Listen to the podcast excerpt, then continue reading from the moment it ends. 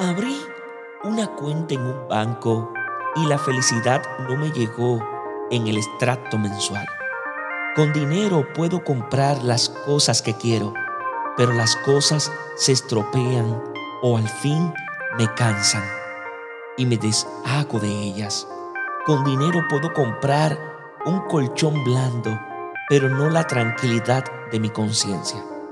Con dinero puedo esclavizar a otros, pero no tengo con qué comprar su corazón.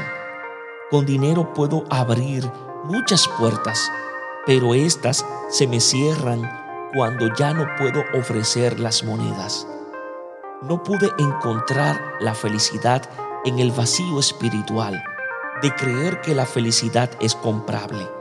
Construyamos con amor un mundo nuevo de profundas satisfacciones espirituales. Dios os bendiga en sabiduría y en santidad.